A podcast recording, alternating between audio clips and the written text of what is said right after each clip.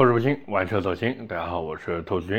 今天这期节目啊，这是我换了新的麦克风以后录的。呃，什么麦克风呢？大疆的啊，大疆的一拖二。这个咱们该说不说啊，这东西还确实有两把刷子，而且用了以后呢，我是反正觉得还挺方便的。但是在这边也是有一个小小的问题，就这个机子啊，到底怎么样才能连接电脑？反正我百思不得其解。那如果有会用的朋友，也是能不能啊，恳请赐教一下，因为我这真的弄的是有那么一点点头疼啊。毕竟我现在 这期音频是拿我这个大疆的这个接收器插在我的 iPhone 上面弄的，那 总不能为了这个，哎，对哦，我好像是不是可以因为这个麦克风，然后买一台 MacBook 了？哈哈哈哈哈那么言归正传啊，我们回到今天这一期的主角上来聊，就是 Smart 精灵三号。其实我记得在去年六月的时候啊，Smart 那个精灵一号上市的。其实这车在正式上市之前呢，我就帮老板做过一些商业合作，比如什么解析吉利和奔驰的合作代表了什么，又或者是这台车它有哪些的期待点。反正零零散散的呢，也算是对这车有了一定的了解和认知。那后来这车正式上市以后，就我们说精灵一号啊，这车上市以后呢，我也是去试乘试驾过几次。说实话，我对 Smart 精灵一号的印象还是不错的。一方面呢，是因为这车的整体颜值它是在线的。除了说那个车头的灯带造型啊，总会让我不自觉的想到小鹏。但是撇开这个灯带呢，无论是外形呀，还是内饰设计，确实有两把刷子。最起码这车看起来不会给你带来一种廉价感，这个真的是见功夫的地方。那另一方面呢，网上对于这款产品的风评啊，其实一直都不是很好。我看下来呢，主要有三个点。就我们从第一个点开始说啊，一个是这车的一些功能。需要你付费才能开启，比如说什么前排座椅加热，这个是一千两百九十九永久开通。那你如果说想包年呢也行，三百九十九一年，一个月呢是一百二十九块钱。那包括还有像前排的座椅通风，这个是一千九百九十九块钱永久开通。你要是年付呢，那就是五百九十九一年，月付就是一百九十九一个月。最后呢，就是一个方向盘加热是九百九十九块钱永久开通，包年是两百九十九，包月是九十九块钱。那其实大家看到这个价格就明白了，它其实就是撺掇着你把它全都永久开掉嘛。而且我还算了一下，想把三个功能全都永久开通的话，总共需要花费四千两百九十七块钱。那可能有人会觉得说，哎呀，我这车子都买了，你硬件都给我配了，凭什么不给我开这个功能呢？那这个，嗯。作为我们这些没买的人，心里面肯定是不乐意的嘛。但是我也是问了一下身边的真实车主啊，其实他们的体验并没有网上说的那么差。基本上呢，就是抱着一种我有需要了就开一个永久，不需要就拉倒。哎，这只能说有钱真好。那第二个点啊，就是交付周期慢，这也是网上有不少人在吐槽的地方。觉得我买个车还要等这么久啊？你这 smart 真当自己是保时捷吗？问题是保时捷那边现在都各种现货等着你去挑啊。那你一个国产的 smart 竟然还要我花式去等车，哎呀，真的是无法理解。而且这个其实也是真实车主吐槽最多的地方，因为买 smart 电动车的客户呢，其实多多少少啊都有那么一捏捏的冲动消费在里面，并且好多都是怎么不是自己买，是给老婆买。那老婆想要这个车。本来特别的开心，对吧？想说，哎，我这订个车，对吧？哪怕订一下，我要等等个一个月啊，行不行？哎，这个对于车主来说是可以接受的。结果呢，等个两三个月都不一定有车。哎，真的是完全属于那种车定了，钱给了，结果等好久才提。这当中的感受啊，也许只有真买了的人才知道。我们呢，也只能吃瓜看戏，对不对？那第三个点呢，也就是最后一个点啊，就是很多人觉得，哎呀，这车性价比不高。那网上关于 smart，尤其是电动 smart，哎，这个怎么说呢？其实原来的燃油 smart 也是这样的评价，就觉得，哎呀，这种车子完全是智商税，对不对？而且各位如果看现在的电动 smart，就这个精灵一号啊，当那个极氪 X 出来以后，好家伙，双电机四驱二十点九八万起，想要四座那就二十二点九八万。关键是什么？关键是极氪叉和精灵一号还是同平台的。结果转头再看看精灵一号的巴博斯版本，好家伙，二十七万九还不还价。你要想买的话，不好意思，等车。那 关于这个，我也是问了一下身边的车主，怎么说呢？有些人觉得自己的车子啊，可能是买早了，觉得说，哎，如果我当年没有去买精灵一号的话，现在买个极氪叉也挺好的。但是也有一部分车主呢，就觉得，哎，那个极氪叉的外形不好看，内饰的滑动屏啊，这看起来挺好玩的，但是万一坏了呢，就很麻烦。只是不管他们找什么理由啊，聊到最后呢，基本上就是我买的是 smart，相当于买了一台奔驰，甚至是一台比奔驰还有小众调性的产品。你说什么人傻钱多之类的，你也别管我是不是真傻，你就说钱多不多吧，对吧？所以说到底，之前的精灵一号哪怕被各种吐槽。但是整体的销量呢，依旧特别的好啊！当然，这个特别好要打个引号啊，因为很多朋友如果看销量数据呢，就会发现今年也就是在三月份的时候卖了五千九百多台，之后呢就又开始下滑了。可是各位不要忘记啊，精灵一号这种产品。它本身定位的就不是刚需人群，对不对？它面向的就是那些纯粹的增购群体，并且这些人他们手里的预算啊还不低，基本上呢都是在二十万左右。你说这二十万让他们买海豹之类的产品，不好意思，海豹的车身上面可没有三叉星辉的 logo 呀。那转头再看看现在的精灵三号，所以聊了这么多以后，转头我们再来看现在的精灵三号。其实它就相当于时隔一年以后呢，这个电动 smart 那边啊又发了一台新车。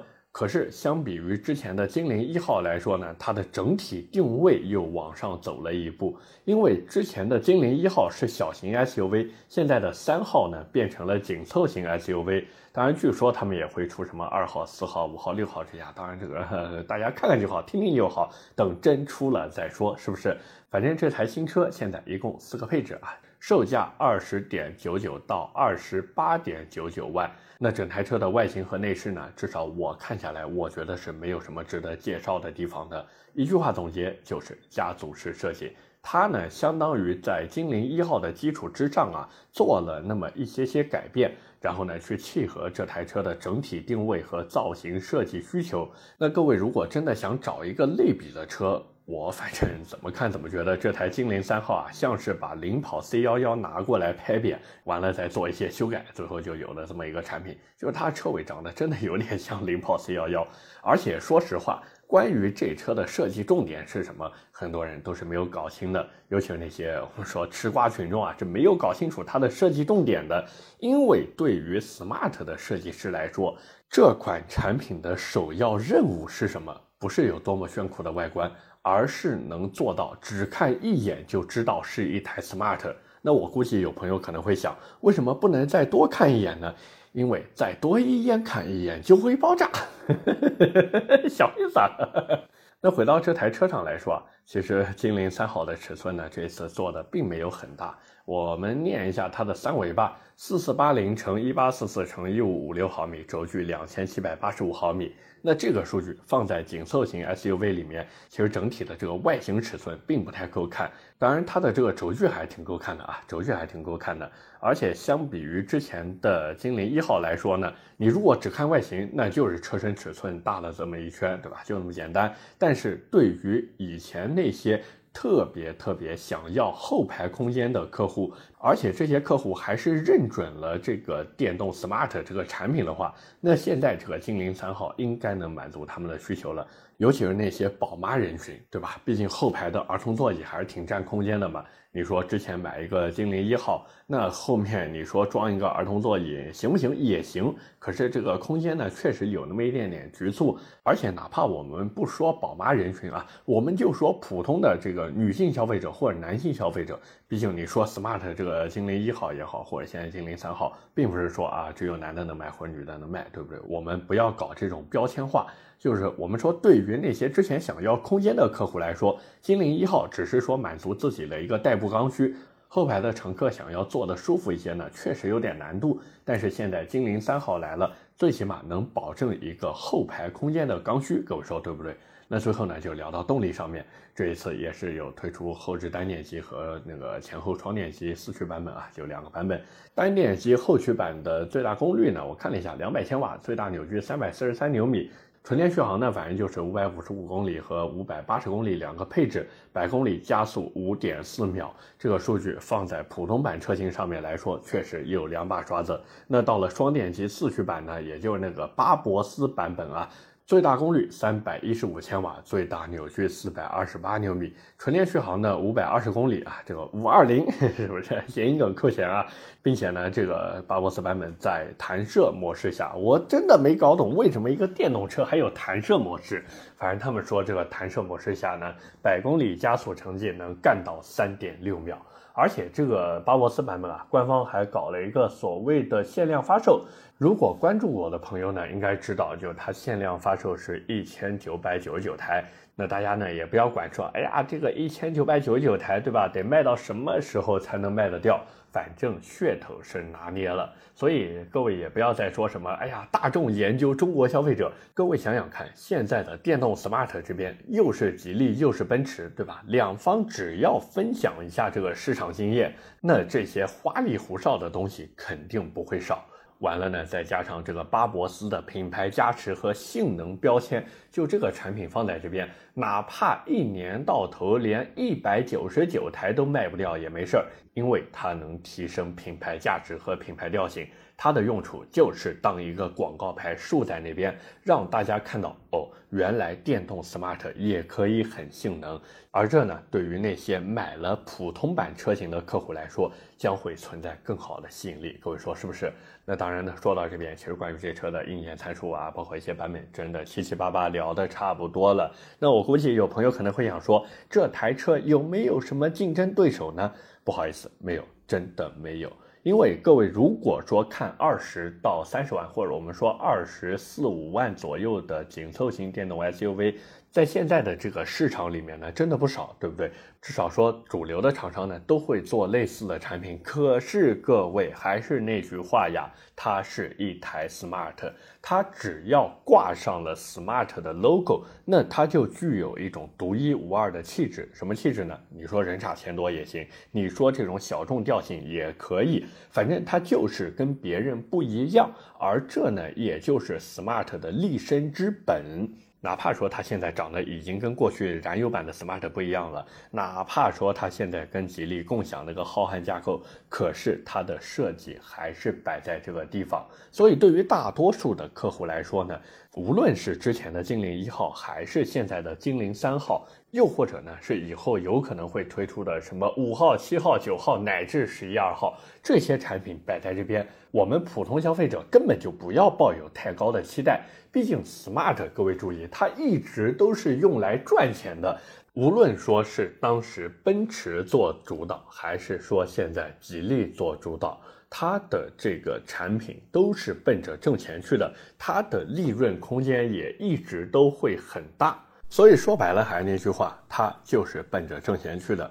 但是呢，转头我们再说，对于那些真的想买这车的客户来说，那么现在无论是精灵一号还是精灵三号，又或者是以后的什么五六七八号，这个车子对于他们来说都是有着极大的吸引力的，因为人家有奔驰标，人家的内饰看起来就很奔驰。所以换句话说，只要有人愿意为设计去买单，有人愿意为了那个标去买单，甚至我们说的再怎么说一点呢？就各位看看，现在买那些精灵一号的人有多少愿意再多花好几百块钱去买那个实际上是用塑料做的，但是官方号称叫什么水晶车标啊，就是 C 柱上面那个 smart 车标那个东西，有多少人愿意花好像九百块钱去买这个东西？那各位就知道这个车子以后的销量到底怎么样了。因为这个市场就是这个样子，有人愿意为了性价比去消费，那就一定有人会想买这种非刚需的产品，哪怕他明明是一个刚需客户，但是这种产品呢，说不定就能给他们带来这种不一样的感觉。各位说是不是这么个道理？OK，那么今天关于这一台精灵三号，我们就先聊这么多。其实我说实话，今天关于这车的硬件参数呢，真的没有聊太多，更多的呢还是在聊感觉。主要呢是因为之前我看有不少朋友在那边说，哎呀，兔子你这个人买车啊就特别的感性，包括聊车也特别的感性。你喜欢的呢，哪怕说它有一堆缺点，你都觉得特别的香。就比如说高和，哎呀，呃，怎么说呢？高和我就是喜欢它的设计啊，对吧？我毫不避讳的。虽然说高和到现在一分钱充值都没给过我，但是我就是特别喜欢它的造型啊，对吧？所以这怎么说呢？聊车嘛，毕竟还是很主观的。你说让我那么客观的去聊车，不可能，对不对？而且大家听的也没有什么意思。反正呢，今天也是趁着这台精灵三号跟大家再聊一聊，就是我还是那个态度和想法。各位只要但凡条件允许一点的呢。就不要说为了所谓的性价比，为了所谓的刚需，然后就去委屈自己。毕竟你说 这个人活这一辈子短短几十年，这边委屈个几年，那边迁就个几年，那什么时候才能做一回真正的自己呢？对不对？那聊完这些呢，其实也是要跟大家来分享点闲的啊。就一个是最近我终于正式搬家了，哎呀，鼓掌。这个搬新家了，搬新家了。那包括今天这期节目就是在新家录制的。那录制的呢，刚才我在开头也说了，用的是这个新买的大疆麦克风。我说实话，用下来呢，感觉还是挺不错的。但是一个就是不知道怎么连电脑，再一个呢，我不知道为什么这个麦克风啊，连手机录音的时候呢。我没有办法调立体声，哎呀，这个就把我弄得很头疼，以至于我这期节目在上线之前呢，还必须要导到电脑里面拿 AU 啊，就那个 Adobe 的那个 AU 去转立体声。反正这个转出来效果，到时候我看吧。反正这个转出来的效果呢，各位听一下吧，行就行，不行不行也就这样了。而且既然买了这个麦克风呢，其实还有就是我的直播应该是可以开起来了。那在这边呢，也是想再次问一下各位。你们觉得什么时候开播比较好？就是每周几，然后几点到几点？那我平时上班是早上九点上班到晚上六点下班，那这一段时间里面大概率啊，我只是说大概率是没有办法开播的，不排除我这个出差啊或者什么可以播一下，对吧？就是说下班以后啊，下班以后几点到几点开播，各位觉得比较合适？哦，对了，这个八点半或者九点以前应该也是不行的。因为我要哄我儿子睡觉，所以这个好像时间应该也就定的差不多了。那反正这个各位说周几吧，好不好？礼拜几直播你们比较愿意看，或者你们能有时间看的，我们评论区见，好吧？那除了这个以外呢，再一个就是跟大家汇报一下，我买新能源车了啊！这个如果听过之前节目的朋友应该知道，我说的这个新能源车呢，不是指电动汽车啊。而是指电动自行车啊，我买好了，买了一台爱玛的，那整体的造型我也挺喜欢的，包括这个续航，我反正跟人家讨价还价，给我换了一个二十一点八安啊，应该是怎么讲吧，二十一点八安的电池，完了续航呢，应该是满电状态下能跑个六十到八十公里，那这个车子动力也还不错，而且最关键的是什么？是这车长得就特别的可爱，你们知道吗？圆头圆脑的，圆滚滚的那种，就有点像 Vespa 那种感觉的。包括颜色选的呢，也是比较就粉粉嫩嫩，很少女。雾霾蓝色配粉色的装饰条，兄弟们，哎呀，哈哈哈哈绝了，是不是？但是该说不说呢，这个车子我确实买下来挺满意的，花了我两千五百块钱啊，差不多，呃，两千五百块钱就这个价格，还行吧，还行吧，也算是在我预算范围左右了。而且聊到这个新能源车啊，其实之前三刀，哎呀，又聊到三刀了。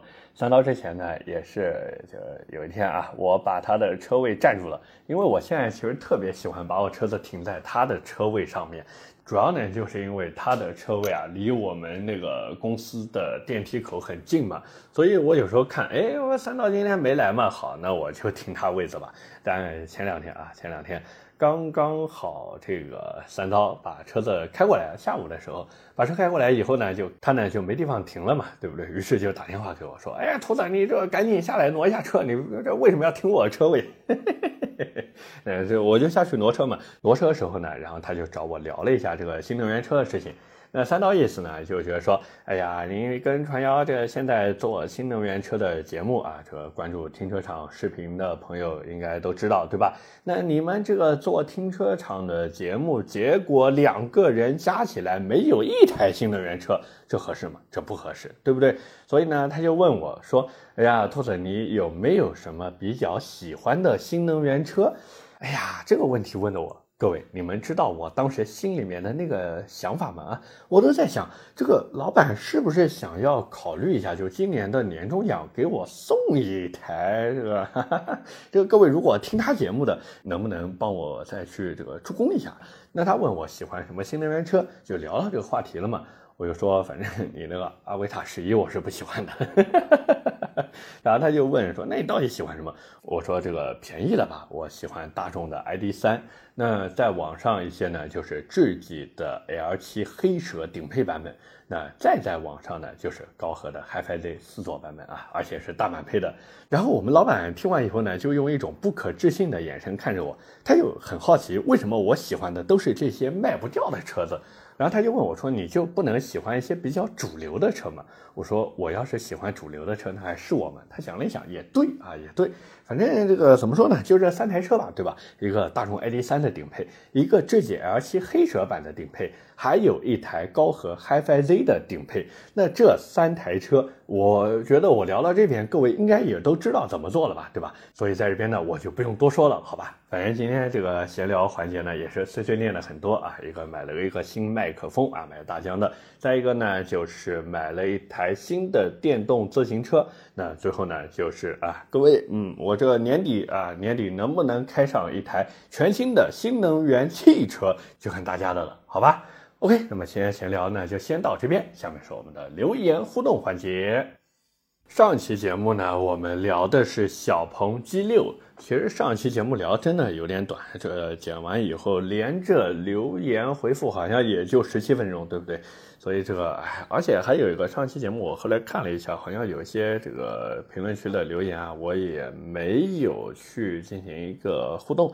这主要是因为这周真的太忙太忙太忙了，这没办法，一个是忙着搬家嘛，在一个公司里面呢，事情也比较多，有一些这个工作上面事情呢需要我这边去处理，所以真的很忙。那如果说这个之前习惯我每一条都回复的朋友，在这边呢也是跟你们说一声抱歉，因为真的。太忙太忙了，甚至我可以说忙得连打开手机的时间都没有。那包括还有这个上期节目比较短的事情，在这边也是请各位见谅，好吧？反正今天这个时间应该够长了，对不对？那么上一期节目呢，我们聊的是小鹏 G6。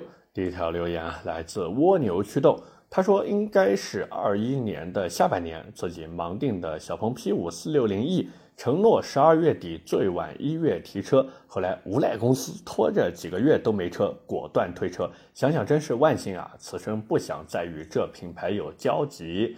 反正这个怎么说呢？哎，这个能救一个是一个吧，对吧？小鹏车子，我反正从我自己角度来说，我是真的不对他们抱有太大的期望。毕竟有那么一个公关部摆在那边，对吧？而且说到公关部，哎呀，这个最近又有一个新闻，是不是林志颖帮他们做代言人？结果在墨镜里面啊，包括那个图里面看到的都是什么特斯拉 Model Y 这台车，所以这个哎，怎么说呢？令人捉急的操作吧？好吧。下条留言啊，来自 H Y D R A A A，他说 G 六的车友群表示实车看还可以的。问下兔子，除了 G6，还有别的能打一下 Model Y 的吗？Model Y 没有三六零啊，就那三百六十度环视影像和座椅通风比较膈应。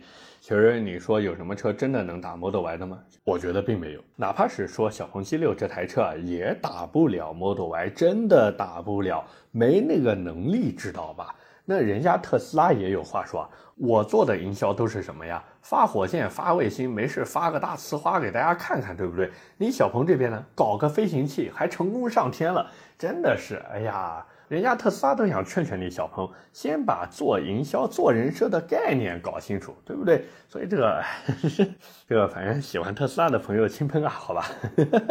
但是不管怎么说，我还是觉得小鹏 G6 呢没有办法对特斯拉造成太大的威胁，因为特斯拉也好，小鹏也好，包括任何一个新能源车，其实现在这个品牌粉丝化都是比较厉害的。那假如你觉得说，哎，如果因为没有这个三六零和座椅通风，然后就不想买 Model Y，想去买小鹏 G 六的话，那这只能说你开心就好，好吧？最后一条留言来自安池道人，他说：“兔子，你可以啊，停车场还没广告，你这广告接不停啊，加油！”其实这主要是因为最近各位如果打开我的音频的话，能够听到我在开头给京东做的那个广告，对不对？但是咱们该说不说，这个广告的费用是真的低，哎呀，低到你们无法想象。它是什么呢？它是给你一个很低的一个预算，完了你录了以后呢，你如果说有人去点击，然后下载或者参与活动的话，那他呢就会给我很少很少很少一部分的分成。那为什么说我这个节目能接，停车场那边接不了呢？因为停车场贵，就这么简单，所以投放的人就不多。那我这个节目便宜啊，甚至可以说便宜到各位无法想象的低。呃，怎么说呢？就是先把广告接起来吧，对吧？有了这些商业合作以后呢，这往后这再接什么，对吧？再抬抬价，这个应应该有希望啊，应该有希望。而且还有一个呢，就是停车场那边接广告，其实对接的不是我啊，因为大家熟悉的也都知道，停车场呢是公司的账号。所以他们找呢，也是先找我们的商务，跟他去谈相关的合作内容，还有合作报价。那我这边呢，就是喜马拉雅那边，呃，会后台给我下一个单子，包括专门对接我这边的喜马拉雅的商务人员会给我发个消息。他们呢就会问我说，现在这边有一个商单啊，费用是多少？然后需要怎么样进行一个操作？你看你接不接？相当于就是直接跟我一对一的这样沟通，不会像停车场那边还需要跟商务进行一个转述，包括商务那边还要进行一个筛选。所以这个怎么说呢？大家看着说，哎呀，觉得哎呀，兔子你这个最近广告接不停，但是真正到手哦，对了，这里面还有喜马拉雅，我到手的钱喜马拉雅还会扣点，所以这也是为什么我一直说大家不要在这个，尤其是像喜马拉雅这个平台给我打赏什么的，扣点真的特别特别特别多。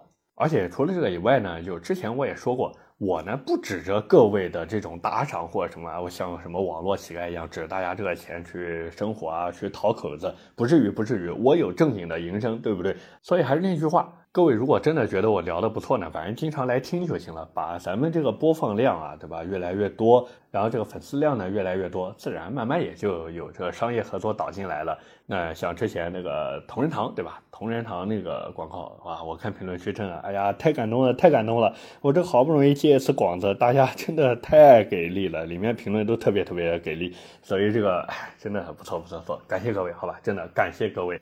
OK，那么以上就是我们今天这期节目的全部内容了，也是感谢各位的收听和陪伴。我的节目会在每周一和每周四更新，点赞、评论、转发是对我最大支持。那假如你是在喜马拉雅这个平台听到我的节目，也不要忘记点击右下角的月票啊，给我投一投月票，这对于我来说非常的重要。那当然，各位如果还有什么想听的车或者想聊的话题，也欢迎在节目下方评论区留言。我们下期节目接着聊，拜了个拜。